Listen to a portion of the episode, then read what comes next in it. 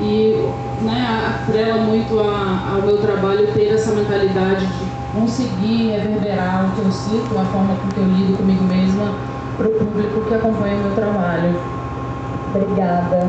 Agora vou falar com a Paty. Para quem não conhece a Paty Birma, ela é a criadora da marca Memo, que é super conhecida no mercado. E agora, o Paty, você fez um lançamento da sua marca, da, da coleção nova, que foi uma batalha de, de dança, de movimento Vogue, né? Conta um pouquinho pra gente de como é que foi esse, esse lançamento. Então, Memo... tá difícil. Alô? Oi?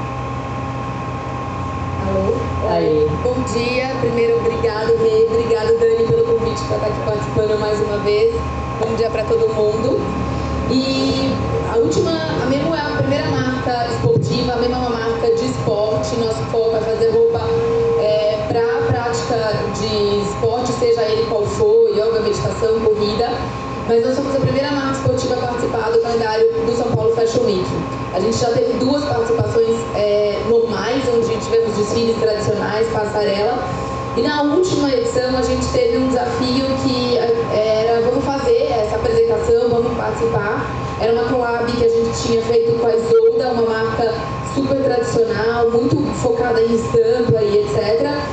E eu queria ter essa realidade do movimento dentro da apresentação. Então fizemos um brainstorm bem legal com o Paulo Borges, com o time Memo, que tem uma parte aqui representada, e chegamos a essa ideia de fazer uma batalha de dança.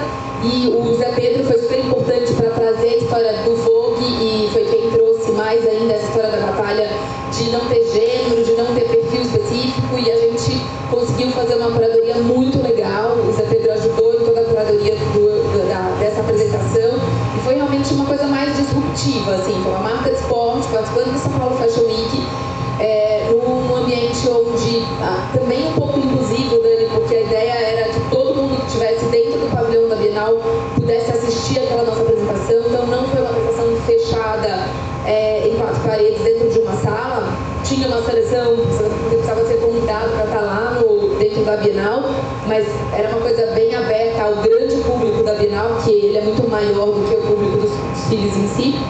E foi muito legal, acho que a gente conseguiu levar um astral e fazer com que todo mundo, no final da apresentação, se juntasse aos bailarinos no meio da pista e todo mundo terminasse ali com um astral diferente para seguir a semana de moda, que é algo tão puxado e corrido. E para a marca, mais do que tudo, representou o nosso DNA do movimento. Movimento e memo, o nome vem de meu momento em movimento. Então essa era a principal ideia e não fugir disso. É uma nova era, né, Paty? Você vê hoje, isso te atrai muito mais hoje por ser uma era mais descolada ou você ainda pensa em fazer aqueles desfiles tradicionais que a Memo fazia? Eu acho que tem perfil nesse momento para as duas coisas. Eu acho que você precisa entender qual é o seu produto, qual é a sua coleção, o que você vai querer comunicar, o que você quer passar também. Qual a né? mensagem que você quer passar. Então, a gente, às vezes, por ser uma marca de fitness, às vezes, se quiser ter uma pegada um pouco mais fashion, voltar para o formato normal de passarela, onde mostra um pouco mais de detalhe de roupa, onde você mostra um pouco mais de cuidado com costuras, recortes, modelagem, pode ser super importante mas o momento agora permite. Isso é nada mais gostoso do que você viver num momento onde tudo pode, desde que você tenha a sua estrutura, a sua história para contar. E o mais legal é a vontade de fazer com que as pessoas entendam a sua mensagem. Né? Então isso é um momento que está muito aberto e permitido. E acho que é muito bom trabalhar nessa fase. Nossa, é maravilhoso, eu também acho. Por isso que eu acho que quem tiver vontade ali possa fazer perguntas, entre no papo, gente. Vamos lá, quem quiser perguntar, só levantar a mão aqui. Alguém quer fazer alguma pergunta? Por enquanto? Nada, né? Vocês são muito tímidos. Tá cedo. tá cedo ainda. É o sono. Quanto pro sono? O que, que é isso, gente? E agora aqui do lado da Paty tem a Manu. Gente, para quem não conhece, a Manu tem chama Still the Look. Manu, conta um pouquinho pra gente sobre Still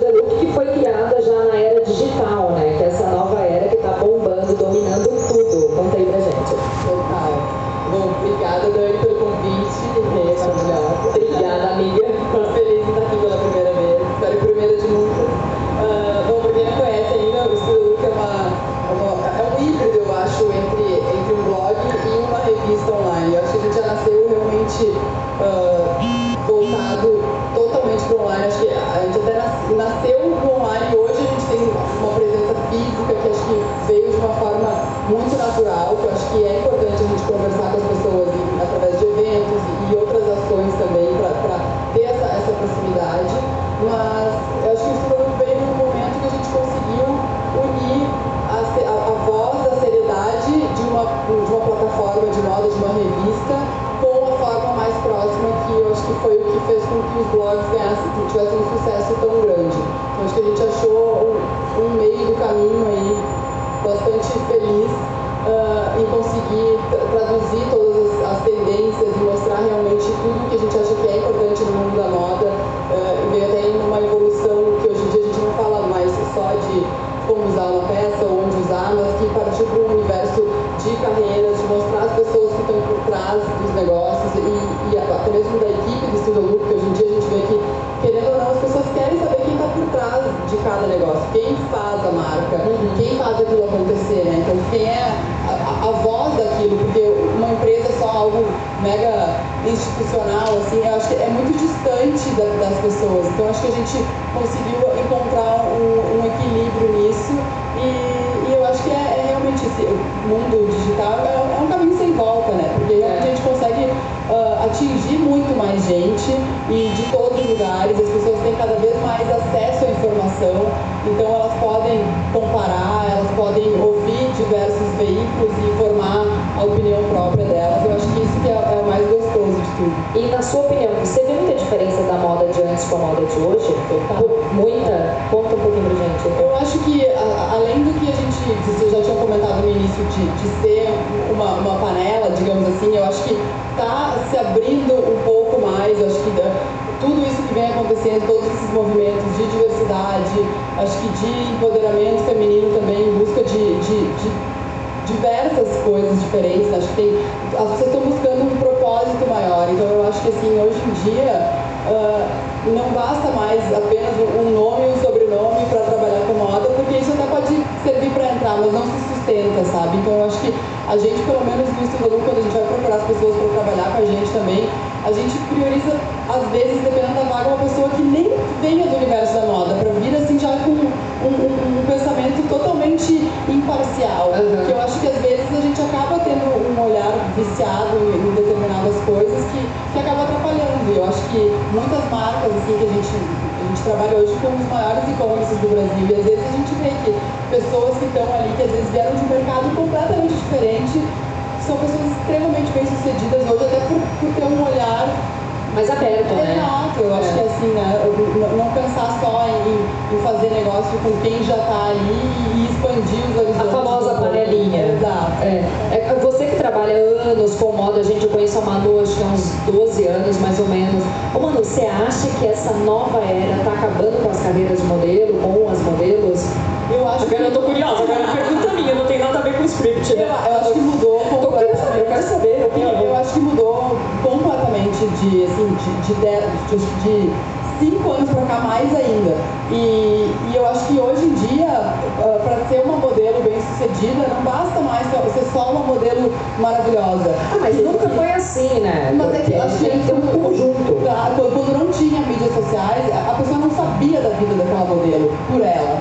Então, na verdade, a pessoa sabia o que ouviam falar sobre ela, que saía numa revista sobre ela. Então agora ela tem uma voz própria, não só modelo, pensando em atrizes, geral, tudo. Tem que saber se portar, saber se comunicar, se pôr em frente à câmera, dar entrevistas, tudo isso conta e hoje em dia. no momento que uma marca vai escolher uma modelo, ela vai olhar a, a vida pessoal daquela modelo, Nossa. e ela vai escolher uma modelo que de repente é, tem, tem um estilo de vida todo... Na night, é, isso, é, de repente a pessoa está sempre na noite e não faz um esporte, aí ela vai fazer a campanha da Memo. Então assim, não, não, não basta, por mais que ela seja linda, maravilhosa, super fitness, mas assim, quem é a pessoa que está representando a marca. Então, acho que cada vez mais as modelos e atrizes, enfim, pessoas no geral, até mesmo pessoas que querem trabalhar com, com outras coisas, não precisa quer ser advogada. A, a, vida pessoal dela importa porque ela é a imagem do, do que ela, de onde ela está, que ela está carregando. Então, até uma vez a gente fez um, comentário no Estudo Lucro falando, escreveu uma matéria falando sobre algumas dicas de como conseguir o emprego dos sonhos e tal, e a gente falou, cuidem muito das mídias sociais porque vão olhar. E aí uma menina veio e comentou falando que achando, achava um absurdo porque era invasão de privacidade. Imagina. Hoje em dia, assim, não, não tem. Então, a menos que a pessoa não esteja nas mídias sociais vão olhar e vão pensar, não importa se ela está numa foto entre amigos e, e, e, qual é o contexto daquilo. É, é é um caminho sem volta. Assim, então, acho que realmente, às vezes até fica meio chato, parece que a gente está meio pisando em ovos, assim, para ver tudo o que tem que fazer para. É como que se, se apresentar para o mundo, né? É, pode falar, Paty. Não, são dois. É uma ferramenta, né? Super importante. E a gente, você falou a história de pessoas que querem montar uma imagem, etc. A gente tem casos de gente que me de pessoas influentes que me procuraram e falaram, ah, deixa eu usar, fazer um post para sua marca, que eu quero que tal marca ali me contrate eu preciso criar uma imagem fitness. Então a gente tem casos assim, as pessoas também, a gente tem que tomar muito cuidado, porque isso também é uma ferramenta, né? Então as pessoas querem cada vez mais manipular e a gente teve casos assim muito engraçados. As pessoas dizem, eu preciso me tornar fitness, é, não vou pedir para você me contratar, que eu sei que você não vai me contratar. Mas para tal marca me contratar, deixa eu usar sua roupa de graça. Ser de verdade, acho que é a grande questão, né? Esse, é, esse balanceamento entre a sua essência e o que, que você consegue usar da ferramenta como é, uma comunicação pura. Né? Acho que hoje, por isso tem bastante gente caindo também nessa dúvida de credibilidade, etc. É bem complicado. E para você, Flávia? É, é, essa questão da, do, do mundo da modelo é, é, bem interessante mesmo, porque eu tive uma reunião recentemente na minha agência lá fora e os clientes de fato demonstram em 99% dos casos não estarem mais interessados em apenas uma cara bonita, porque tem um milhão de caras bonitas e corpos perfeitos ou que se enquadrem dentro daquilo que eles buscam, né? Eles estão atrás de substância porque hoje o público responde, a gente tem o lado imediato das redes sociais, que eles conseguem ver um número é, como nunca antes de vendas através dessa coisa da é, representatividade, da pessoa conseguir se ver naquela situação do aspiracional, né? É, então, tipo, acabou a era da modelo. Né? A gente paga uma micharia para uma modelo só para ela ser literalmente um manequim e a gente vai investir em contratar um nome, uma personalidade,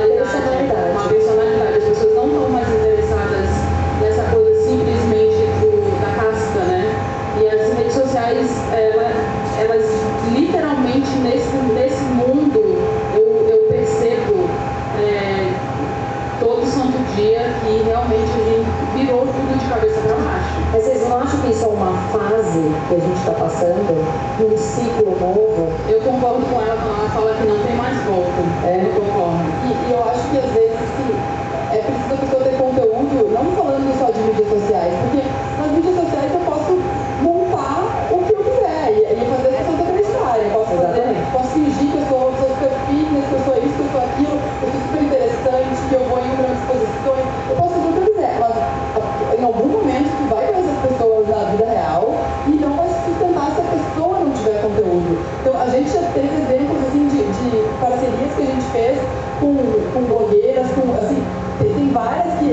é, bizarro a, a, mente empreendedora e são meninas assim, incríveis, que eu acho que às vezes até as pessoas dão menos valor do que deveriam.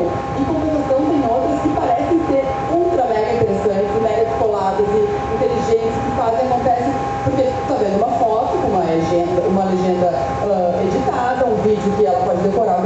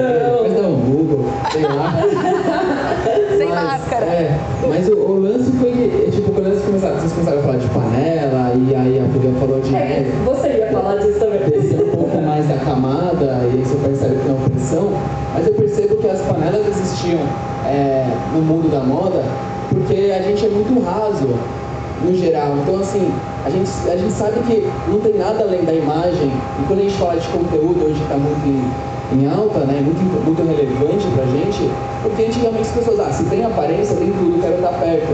Exatamente. E, e aí eu percebi que é, é muito fácil você quebrar o mercado da moda, né?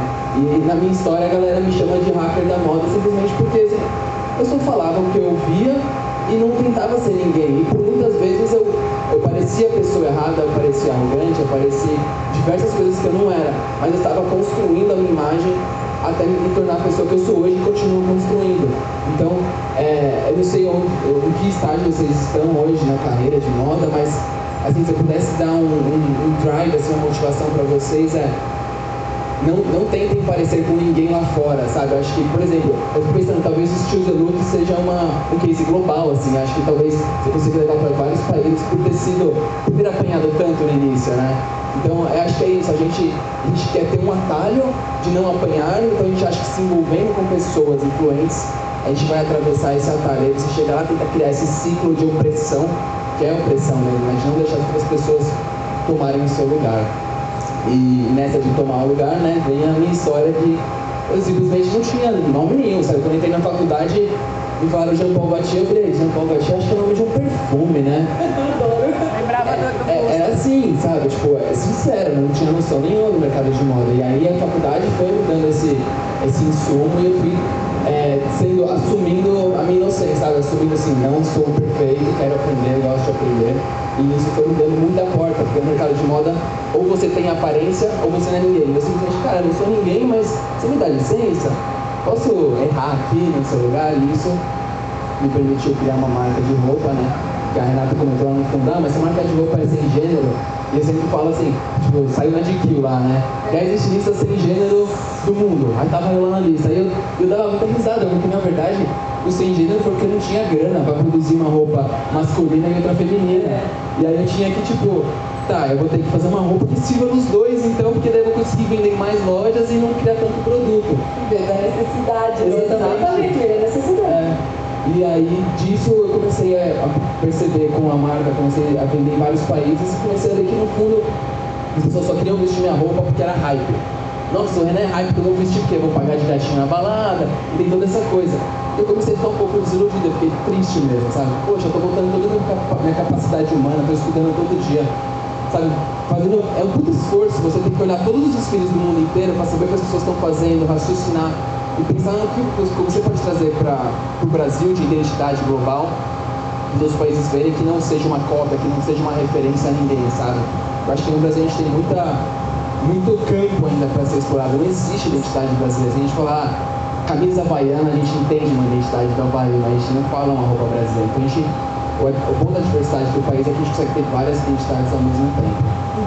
Mas fora isso, também você tem um cuidado muito grande que é com a produção da sua, da sua marca, né? Da roupa, o tecido que você usa, os produtos que você usa, aonde você produz. Conta um pouquinho para todo mundo, acho que as pessoas não sabem disso, porque isso é o mais importante de tudo, né? A essência. Assim, eu tive a oportunidade de estudar no Japão e eu, aqui no Brasil eu achava, não, eu sou maluco, ninguém me entende, eu preciso me tornar normal. Quando eu cheguei no Japão, foi ao contrário, eu falei, gente, eu acho que eu sou normal e as pessoas no Brasil são malucas, estão tentando se disfarçar de normal. Ok. Então eu, eu voltei e falei, gente, não, é, existem alguns livros chamados 2020 Workplace, Holacracy, que são vídeo, livros que explicam como vai funcionar as dinâmicas daqui para frente. Então quando a gente fala na rede social, a gente vê que existe uma dinâmica horizontal, né? Existe blogueiros influentes falando com blogueiros não influentes, existem colaborações no YouTube, mas quando a gente fala de negócios, ainda não. Então eu quis trazer isso para o pro processo Fabio, onde apesar de eu ser um estilista e né, ter um valor essa criação, eu sabia que sem a pessoa que produzisse a minha roupa, que desenvolvesse a minha piloto, eu ia conseguir ter minha criação lá fora. Então eu comecei a valorizar eles no mesmo nível que eu. Então eu tornei empresa horizontal. Todo mundo ganha proporcional ao esforço que tem. Praticamente o esforço de uma costureira, de uma piloteira, é tanto quanto de um designer. E aí isso começou a tornar uma relação muito mais humana e afetiva, né? Dessa era que a gente está entrando agora que pegou geral, né? Como a Manu falou, não tem volta, então vamos continuar com ela levando para frente com tudo. Agora eu quero saber de todos vocês, ó. Se vocês pudessem indicar uma característica no mundo, eita, no mundo da moda que precisa ser urgentemente modificada, qual seria? Eu começaria, né, eu tô aqui com o microfone, mas eu, eu começaria com transparência. Eu acho que a transparência, não só como está bem sendo discutido o Fashion Revolution, de dados e números, de como você lida com seus funcionários, mas a transparência de quem a gente, a gente realmente é.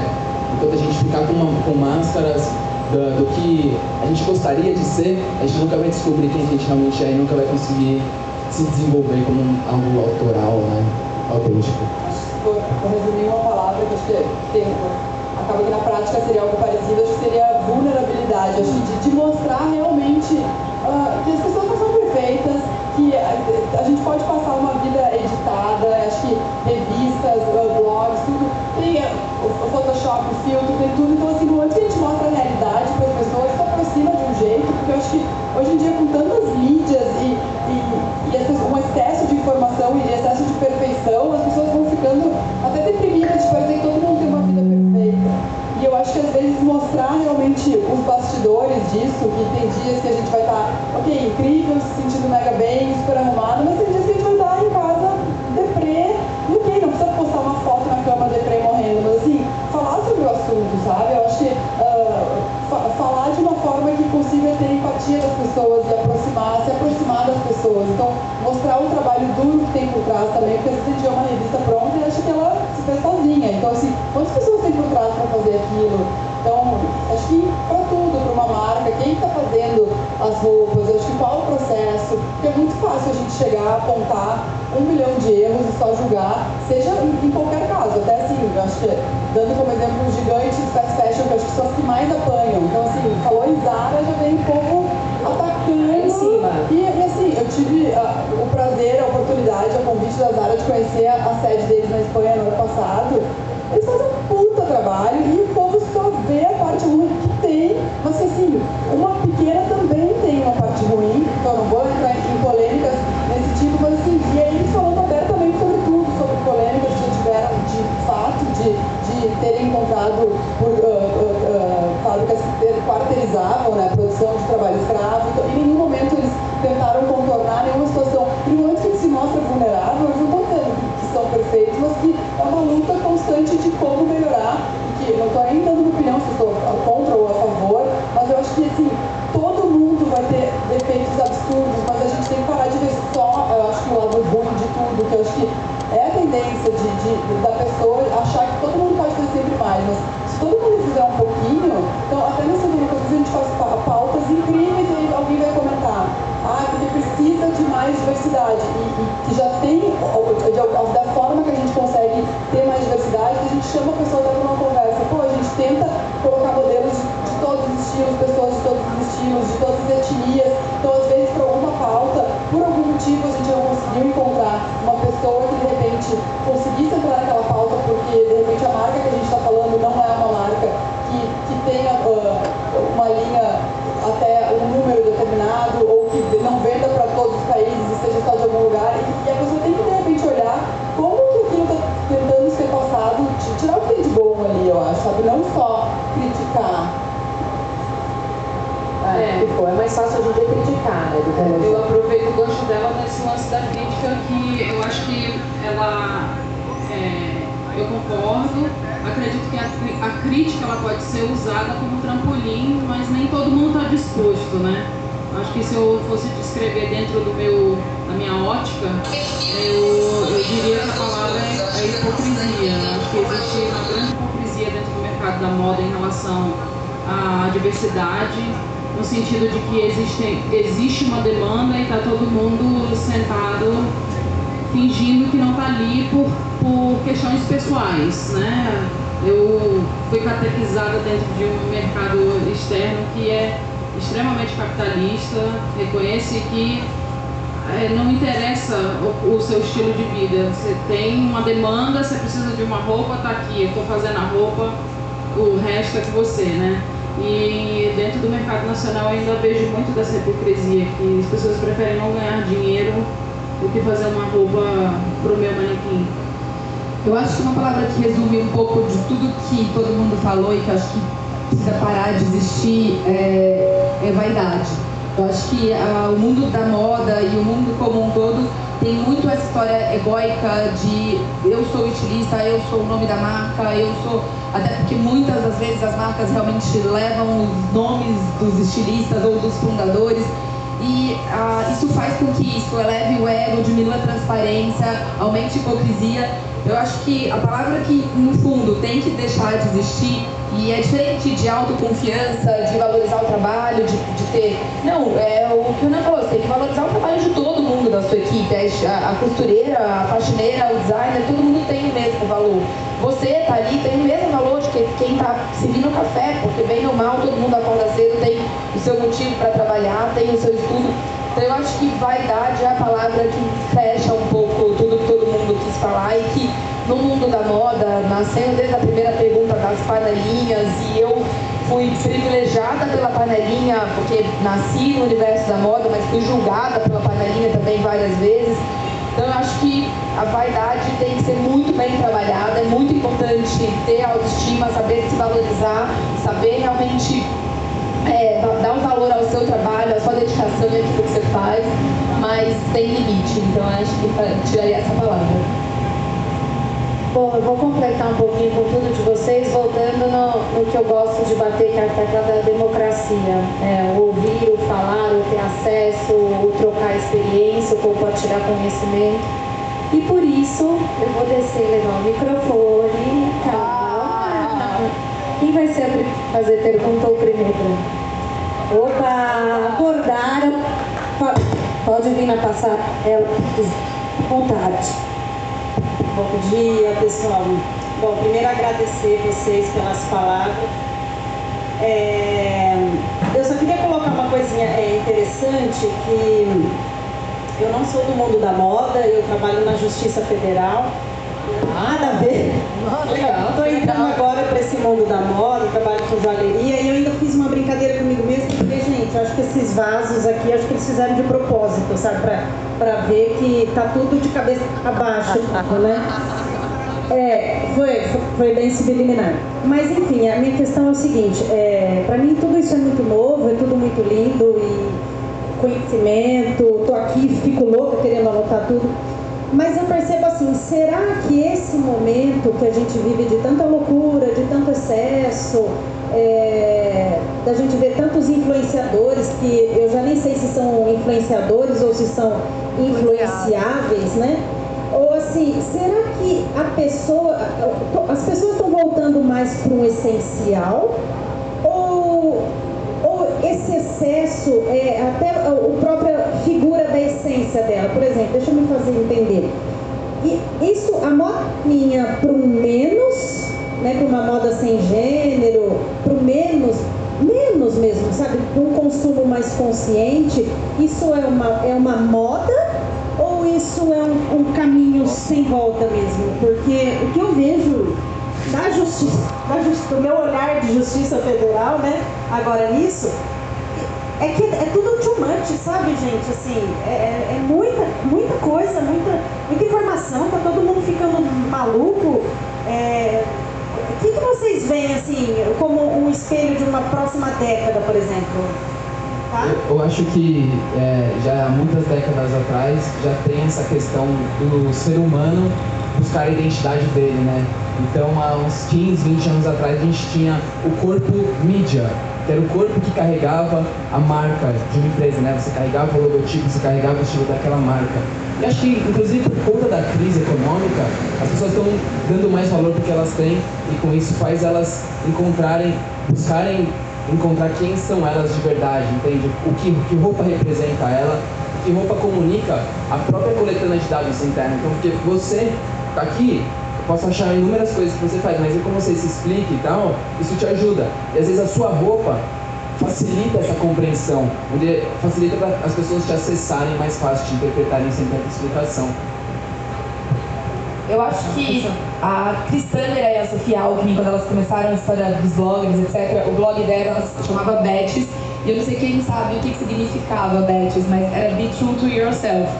Eu acho que, independente de, do que for, o mais importante que a gente tem que ser é verdadeiro com você mesmo. Então, ao mesmo tempo que a gente tem uma tendência gigante do menos é mais, do, não, do sem gênero, etc., a gente tem uma marca como a Gucci fazendo um sucesso gigantesco com o excesso, com o excesso de informação e etc. E é muito bacana. Se a essência daquela pessoa é se produzir, é realmente se é da essência, se é dela, é verdadeiro, não tem problema ela amar tá de ela amar tá branded e tá com cristais às 9 horas da manhã. Eu acho que isso é muito de cada um olhar no espelho e você, essa história de entender o que, que você quer ser, o que você quer e fazer de uma maneira verdadeira. Então eu acho que existe uma questão de algumas pessoas que também são as influenciáveis ou os influenciadas. A história dos influencers é, é uma coisa que a gente tem questionado muito, né? É, quem que é influencer, quem que não é, onde é que está esse limiar que é muito tênue. Então, assim, olhar essa essência. E às vezes aquela pessoa, ela cresceu assim, ela nasceu assim, ela se sente mais bonita no over, ela se sente mais bonita na produção, ou ela entende que ela está indo para uma ocasião que exige um cuidado diferenciado. E ok, é, eu não acho que tenha um, um, um, problema e que você deva ser assim ou assado. Às vezes a pessoa é tão influenciável que ela viu que é legal ser, mas ela é uma Barbie, ela é uma princesa e ela quer virar sem gênero.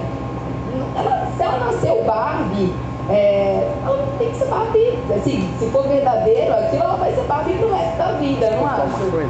É, só apontar uma coisa rápida, eu, eu acredito que assim, quando você está falando da tendência da próxima década, é muito chato, porque realmente as marcas pegam moda peplum, boom, moda sem gênero, boom, moda sustentável, boom, entendi o que você está querendo dizer. Mas aí, quando você fica acompanhando, observando essas marcas, aí você vê quem realmente é, né? Quem realmente você se identifica. Mas eu, eu acho que falando em, em, tendência da próxima década, pensando em comportamento, que eu acho que você falou muito nisso, está tudo muito over, eu acho que, uh, não pensando em alguma tendência de, de alguma peça, alguma, alguma coisa específica, mas eu acho que vai haver uma seleção natural de quem, de, seja de influenciadores ou de. Agora a gente está vendo a revolução que está acontecendo no, no, mercado editorial. É, vai haver uma seleção natural que, porque está muito de tudo. Então, assim, uh, vai ter que ter uma peneira que realmente as pessoas, uh, muitas coisas não vão se sustentar, até porque hoje em dia, pensando em influenciadores, qualquer pessoa pode se tornar um influenciador porque dá para comprar seguidor, dá para comprar comentário, dá para comprar like, dá para comprar até visualização nos stories. Então, assim, qualquer um aqui vira um super influenciador e vai enganar meia dúzia de marcas que vão fazer uma coisa ou outra e depois não vai se sustentar, porque as marcas vão ver que não vai ter retorno e essas pessoas vão acabar desistindo de uma forma natural. Então, eu acho que uh, vai existir isso e, e eu acho que o, o, o, que o que eu acho que não tem volta, que eu vejo que é, que é, que é uma tendência daí que de, realmente acho que as pessoas acordarem mais para ver que as pessoas têm o poder da escolha, não é, não é mais a marca que vai enfiar nada goela abaixo. Então, assim, as pessoas têm muita informação e, e não tem volta, não tem como tirar a informação das pessoas. Então, eu acho que quando a gente fala de moda consciente e de realmente entender o processo de cada marca, eu acho que isso vale para. Acho que o mais consciente de tudo é a gente saber que de repente uma marca ela não é a marca mais.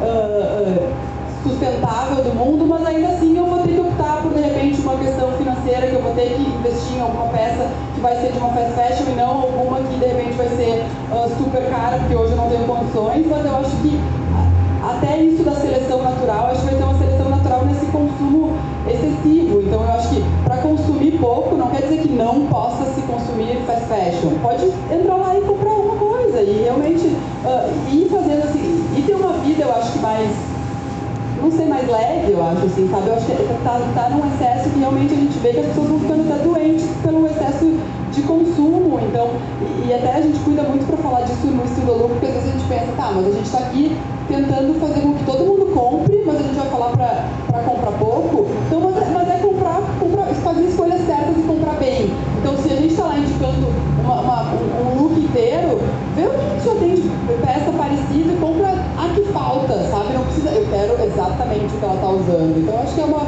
conscientização coletiva.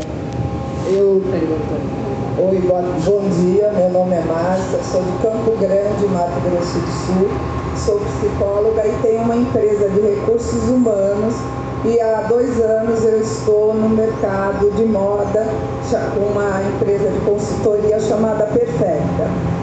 E uma das coisas que vocês falaram, que como eu estou há 20 anos em RH, há 20 anos atrás, ninguém pedia para entrar, para quando eu fazia avaliação psicológica, as pessoas não solicitavam a rede social. Hoje, os meus clientes pedem quais são as redes sociais do candidato. Ou seja, o que vocês falaram no começo é uma grande realidade. A sua rede social e a sua atitude impacta na sua história. Então, cuidado, a cerveja na mão. É, eu não gosto de ninguém na rede social, eu odeio o meu trabalho. Tudo isso elimina você de um processo seletivo. Eu tenho certeza absoluta, porque eu já vi muitas pessoas serem eliminadas por uma atitude desnecessária. Então, muito obrigada. Eu, eu vejo que é para todos nós fazermos uma reflexão de rede social. E hoje eu enxergo que nós estamos na gestão da singularidade. Cada um é o que deseja ser e do seu jeito. É a minha percepção de mundo de moda hoje. Obrigada, um super Obrigada. beijo. Obrigada. Mais uma. Posso só fazer um comentário no, do, do que ela falou? Pode, É, claro. Ou pode ir a próxima pergunta, eu já comento junto.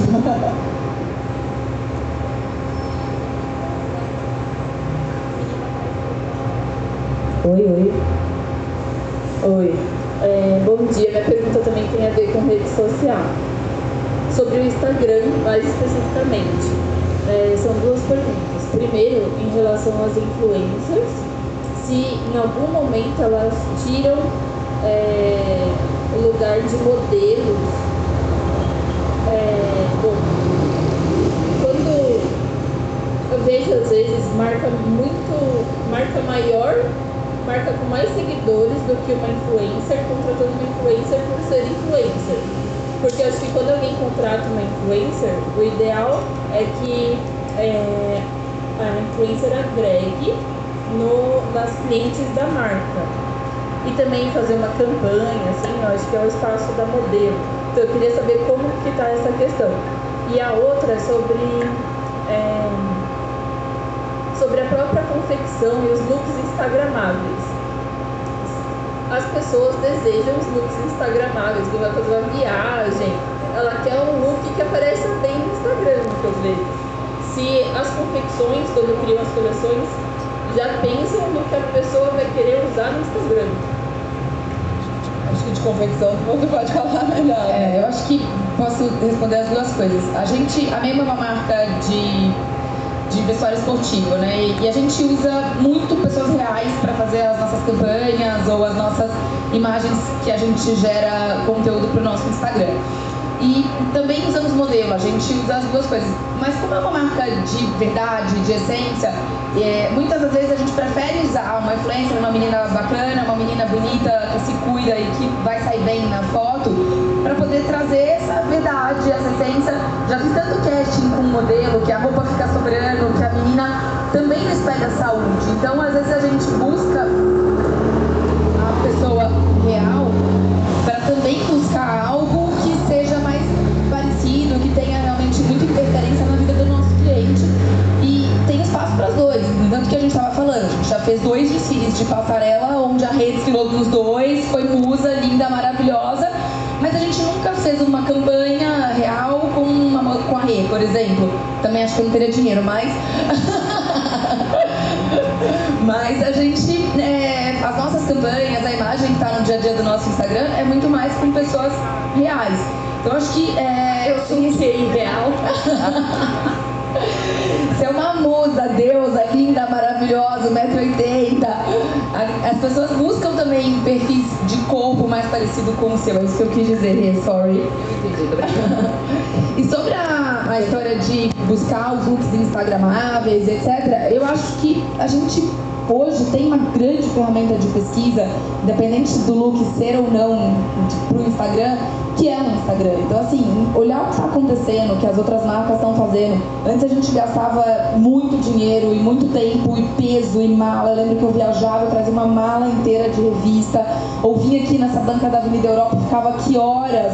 Tem uma banca que era maravilhosa, mas as revistas ficavam 200 reais. Só folheava. Nossa, o tiozinho já me conhecia. Domingo à noite, não tinha nada pra fazer, comprava uma pipoca daquela doce, ficava lá folhando revista e tirando foto. Na época não tinha nem celular com foto, era máquina digital, eu tirava foto da revista pra não comprar a revista.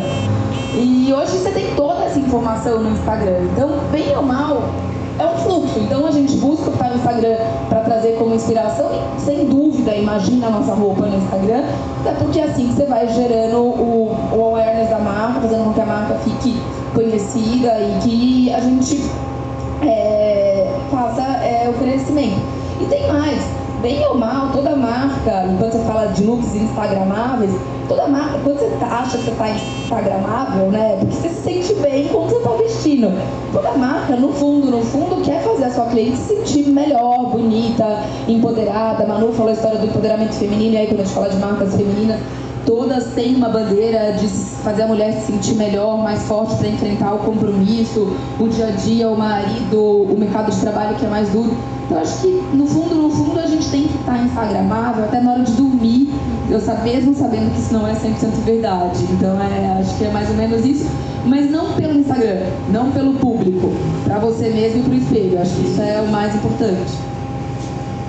E eu acho, complementando o que, que ela tinha falado, acho que pensando em, em recursos humanos hoje em dia, que eu acho que todo mundo realmente estão olhando para o próprio umbigo, pensando o que, que eu posso fazer para virar, para chegar, alcançar os meus objetivos. Então está todo mundo tão focado em si mesmo que falta acho uma consciência coletiva também de ver que a pessoa do lado pode ajudar, que a pessoa do lado também tem problemas. Então até pensando nisso de diversidade, às vezes vem os comentários extremamente agressivos, e aquilo que a gente estava falando de, de crítica, eu acho que crítica construtiva sempre é bem-vinda, eu acho que a forma e as palavras que, que são usadas uh, que, que tem que ter um cuidado e hoje em dia, pensando em, em mercado de trabalho, as pessoas estão tão preocupadas realmente no que elas acham e em expor o que elas estão pensando, que elas não pensam que elas vão magoar alguém e que, é, e que tem outra pessoa do outro lado. E no momento que elas estão entrando numa empresa, elas acharam que em dois meses, ah, eu já tirei o que eu tenho para tirar daqui, então eu vou embora. Então, é, tudo leva tempo, sabe? Então a pessoa tem que pensar que realmente talvez ela precise dos outros para chegar onde ela quer chegar. Então talvez ela estando numa empresa e saindo depois de dois meses, aquilo vai ser, querendo ou não, uma péssima impressão. Não, não digo nem só da empresa, mas dos colegas de trabalho que, ela, que estavam junto com ela na época, que vão ir para outro lugar no mercado depois e vão lembrar daquela pessoa. Então, acho que é um imediatismo tão grande em, em todos os sentidos, assim, até mesmo de vi uma coisa que eu não gostei, eu vou comentar na hora sem nem parar para refletir, para tentar entender o porquê que aquela marca ou aquela pessoa está postando aquilo eu acho que é realmente todo mundo parar um pouco mais para pensar em tudo. Até porque talvez não, né? Todo mundo precisa de alguém para chegar em algum lugar. Ninguém chega a lugar nenhum sozinho. Então a gente tem mais uma pergunta que é a última pergunta ali.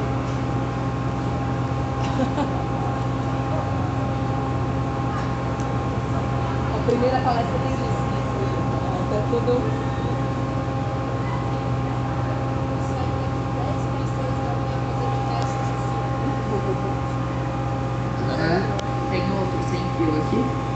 Só confio. Tenta de novo, aperta o botãozinho que fica amarelinho. Valendo 100 reais. Pergunta aí, vai ter que levantar e vir aqui, vai ter que levantar e vir aqui. Vai, amiga, vem até aqui no palco. Vem até aqui com a gente. Vem pro palco. Termina com a gente.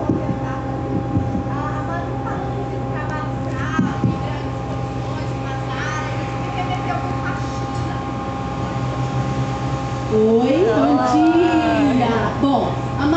Citou lá uh, a história da Zara e o trabalho escravo, que isso tem acontecido muito, principalmente nas indústrias têxteis, né? Por causa dessa altíssima produção e do consumo das pessoas em querer ter o look do dia lá no Instagram.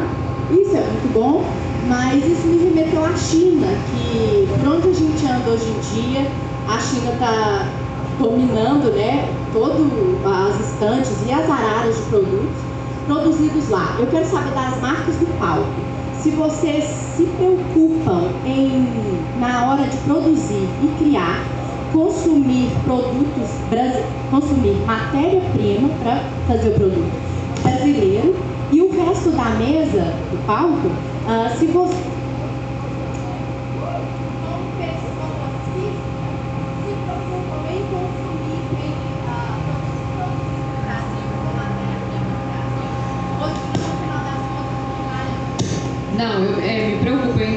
Se, se nós, sem ter as marcas aqui, né? As seres físicas, que é você também, né, Dani? Se a gente se preocupa em comprar e usar produto brasileiro, né? Com certeza, eu até dei uma matéria agora, me perguntaram, eu tenho um programa novo, até que vai estrear em novembro, e me perguntaram se eu escolheria, qual estilista internacional eu escolheria para fazer o meu vestido, seria o meu vestido de casamento. Aí eu virei e falei assim, mas por que teria que ser internacional? Nós temos tantos profissionais é, incríveis, qualificados, um material incrível no Brasil, eu não escolheria nenhum internacional. Então eu faço questão de usar, eu, eu, eu apoio o meu Brasil, eu acho que a gente tem um material incrível aqui, a gente tem que valorizar. Então eu me preocupo com isso sim. Pode falar. Não, complementando, eu acho que eu acho que cada vez mais que a gente tiver a visão para o nosso país e não achar que a grama do vizinho é mais verde, mais a gente fomenta a nossa economia, mais a gente sai desse Brasil de crise, de crise, de crise, mais a gente aumenta as oportunidades de trabalho e mais a gente cresce com quem paga imposto, que é você consumidor e é o empresário que tem lá os seus custos para ter empresa nesse país, que é altíssimo por sinal. É, se for pensar do lado de governo, para quem tem empresa, é, não é nada satisfatório para você querer, é quem, é quem ama, quem vai atrás e que investe e conquista. Por outro lado, cada vez mais a gente fomentar a moda nacional, seja no consumidor ou seja no empregador, isso é satisfatório para todo mundo. Eu acho que tudo que a gente faz com a União para o nosso país, mais a gente fortalece a todas as cadeias.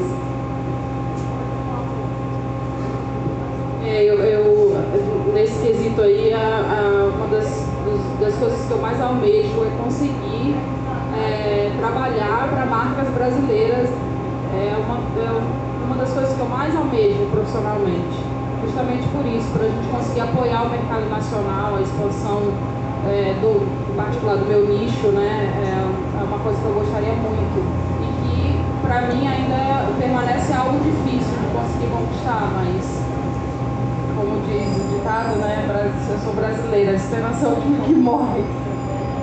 A gente com certeza no Estilo Look também tem essa preocupação, inclusive a gente lançou há um ano e meio o nosso marketplace, que é o Estilo Look Shop, que a ideia do marketplace era justamente poder dar espaço para essas marcas pequenas que estão surgindo agora. Tem muita marca linda, incrível, que tu vê que às vezes é o trabalho de uma pessoa só ali que está por trás de tudo. E eu acho que até assim, a gente tem que rever também o nosso conceito de, de sucesso. Porque às vezes a gente pensa que uma marca de sucesso é só ser uma, é uma marca gigante. Às vezes uma marca gigante dá um mega prejuízo, é, tem um milhão de problemas, e uma marca de uma menina que faz tudo sozinha é extremamente lucrativo e a pessoa não valoriza porque ah, é muito pequeno. E eu acho que todo mundo tem que ter essa consciência de realmente valorizar e, investir.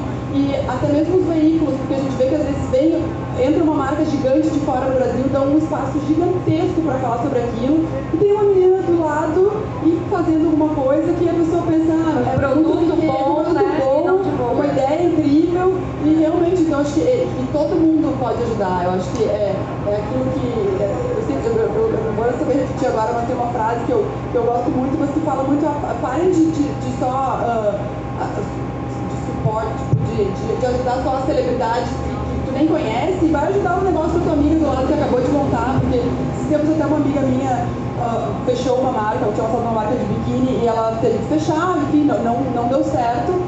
E ela falou, quando ela fechou, veio todo mundo falando, nossa, mas era lindo, por quê, não sei o quê. Então, ela falou, é, então por que não comprou? Comprou um biquíni, porque já que era da amiga, ela tem que me dar. Então assim, não, já que é da amiga, eu vou comprar justamente para ajudar. Então, e as pessoas ficam com uma ideia de que né, as coisas vão andar sozinhas, né? Então, realmente todo mundo pode fazer um pouco. Eu acho que em relação à questão da pergunta sobre a mão de obra, é, realmente é um problema muito grande, porque a mão de obra da, da confecção é muito uma mão de obra manual e a gente tem que ter um cuidado, e a mesmo tem esse cuidado com fornecedores que são super próximos, e isso vem com a história do brasileiro. O brasileiro é um povo de manufatura, de trabalhar, de colocar a mão na massa, então faz total sentido a gente querer valorizar a nossa mão de obra e a nossa matéria-prima sendo muito transparente, infelizmente, com relação à matéria-prima, existem muitas coisas que o pessoal lá fora está muito avançado, mais avançado que a gente. Então, a gente busca referência, tenta entender, tenta replicar aqui, mas quando a gente fala de tecnologia, de vestuário esportivo, de tecnologia têxtil, acho que o Renan ah, estudou fora e, enfim, tem cases importantes sobre isso também. A gente, infelizmente, tem que buscar. A gente usa muitas das vezes o que tem aqui, até por uma questão de timing, preço e etc. Mas tentando ser o que está lá fora. É, a gente tem essa dificuldade grande ainda quando a gente fala da roupa técnica, da tecnologia. Eu acredito que o brasileiro evoluiu muito no que é ser humano, mão de obra. Isso a gente tem muita coisa. E outra coisa também, o nosso tecido esportivo, a maioria dele vem é, da poliamida que vem do petróleo. Então, no fundo, no fundo, é, vem tudo com dinheiro lá de fora, com a economia bagunçada. É muito difícil, na nossa realidade, a gente levantar uma bandeira para a marca mesmo de brasilidade, assim, sendo muito transparente, apesar de que eu acredito muito no brasileiro, no povo brasileiro, e acho que a gente tem um caminho gigante. O Brasil é um país novo que tem um caminho gigante para percorrer e crescer muito e fazer acontecer. Mas quando a gente fala de tecnologia, pensando no esportivo, é, é uma realidade que tem que ser encarada. Posso, a gente hoje, acho que 99% da nossa matéria-prima é brasileira, mas nem sempre só por uma questão também de escolha e por uma questão de levantar a bandeira da brasilidade. É uma realidade que a gente precisa enfrentar e ficar dica aí para quem é estudante, quem está entrando no universo da moda, invistam, dediquem-se, estudem, estudar um pouquinho da história do Renan, que foi estudar, que se envolveu, que estudou engenharia texto, que estudou tudo isso é incrível, porque a gente precisa de mais gente se envolvendo, indo lá fora buscar tecnologia, buscar aprendizado, trazer. É, a gente precisa de muito disso ainda. Então é uma realidade que precisa ser dita, por mais que não seja a que a gente queria falar. Obrigado, Paty. É, vou contar uma história emocionante para vocês. É, assim, no Brasil, quando você para uma marca de moda e fala quanto do seu budget você investe em inovação? As marcas falam, como assim investir em inovação? E aí, quando a gente vai para uma Nike, por exemplo, eles investem em média 15% do faturamento anual deles em inovação. Inovação basicamente significa como se fosse um funcionário que só dá prejuízo. Então imagina você investir 15% do seu lucro no prejuízo, uma coisa que não vai dar certo. No Brasil a gente não tem essa cultura de inovação, também porque a gente não aprendeu muito sobre economia e tal. E a gente, nosso ranking de inovação está lá embaixo. E o outro lado é que a indústria têxtil, como a gente é uma, uma colônia, né, a gente era, produzia muita roupa para a Europa, para os outros países, as fábricas aqui sempre se focaram em produzir em larga escala e não parar para inovar. Então, ah, isso aqui tem que produzir? Chega e produz. E aí, é, e aí a mão de obra a gente tem. E aí o que a gente percebeu que a China fez de muito astuta foi, beleza, você tem que produzir isso, a gente produz isso, mas em partes vamos investir em inovação. E hoje eles estão disputando aí quase daqui a pouco dominando os Estados Unidos por causa disso. Então, por exemplo, eu acredito que quanto menor a marca, mais você tem que investir em inovação. É isso que permite com que você consiga ser vulnerável, transparente, sem vaidade, e tudo isso que a gente discutiu aqui, e, e você investir no errado, porque investir no errado vai fazer você encontrar uma coisa muito autêntica e, por exemplo, é, eu aproveitei muito esse momento da crise, né, das empresas não terem percebido essa transição de é, da, das, das, empresas começarem a comprar da China em vez de comprar do Brasil, as, as fábricas começaram a ficar com tempo ocioso. Eu hackeei isso, eu fui muito astuto e falei, pô, vocês estão com o tempo parado, eu não tenho dinheiro, mas eu tenho aqui um pouquinho né, de grana para investir em inovação, tô com essa ideia, vamos pegar essa máquina, esse PA, o que acontece se a gente apertar esse botão? Não, não sei, nunca apertei. Mas dá nada, vai, toma aqui 5 mil reais, aperta o botão aí. Nossa, olha o que saiu. E, e aí é isso, entendeu? Cara, nossa, eu não sabia que se apertasse esse botão fazia isso. E aí, então, esse momento da, da indústria textil ociosa é o melhor momento para a gente inovar então, estimular realmente a fabricação nacional para que a gente consiga ter coisas que representem a gente lá fora. Né? Imagina a Beyoncé olhando para o Brasil e falando: gente, olha aquele vestido, que barraco, olha aquela marca que arrasa, olha aquela cantora. Mas não, na verdade eles olham assim: ah, é, imitou ali naquele clipe, ah, imitou minha amiga ali. Sabe, a gente está sendo exposto para o mundo lá fora por causa das mídias sociais, então a gente tem que se expor da melhor maneira.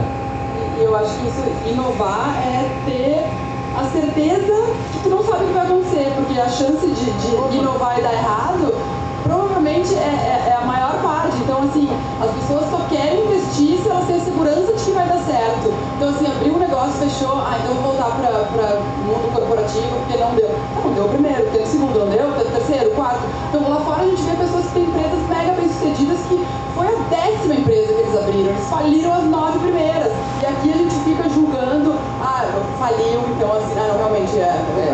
Estava todo mundo certo, deveria ter ficado estudando e, e só uh, aplicando para concursos e para trainee e para não sei o quê, porque é muito mais seguro. Mais mas é cômodo, Mais né? cômodo. Então, assim, tem gente que tem perfil que realmente ama o mundo corporativo. Agora, quem quer empreender e, e realmente abrir seu próprio negócio tem que saber que uh, tem que tentar inovar, sabendo que, que vai errar e que aí vai, vai aprender com erro e voltar muito mais forte. É, isso que você falou me lembrou um livro que chama Shoe Dog, que é do, do dono da Nike. E ele conta que ficou, tipo, acho que 20 anos no float, que chama assim, você vende, não sabe se vai receber e fica assim, cara, a gente pode quebrar amanhã. E tipo, imagina o desespero, você viver 20 anos assim. Então lá tem muita dica que ele dá que você consegue né, dar um bypass. E uma outra dica, se vocês quiserem anotar, tem um TEDx, que é sobre vulnerabilidade, que ela falou que assim, é muito inspiracional. É isso aí, espero que vocês tenham gostado. A gente gostaria de ficar aqui amanhã toda, mas nós temos mais uma palestra lá dentro agora. Na verdade, já era para ter começado, né, Dani? Mas, gente, a, a palestra aqui foi tão gostosa. Espero que vocês tenham gostado de tudo. Obrigada, nosso Renan, Paty, Manuzinha, Flúvia, Dani. E é isso, gente. Obrigada mesmo. Bom dia, beijos e palmas para todos.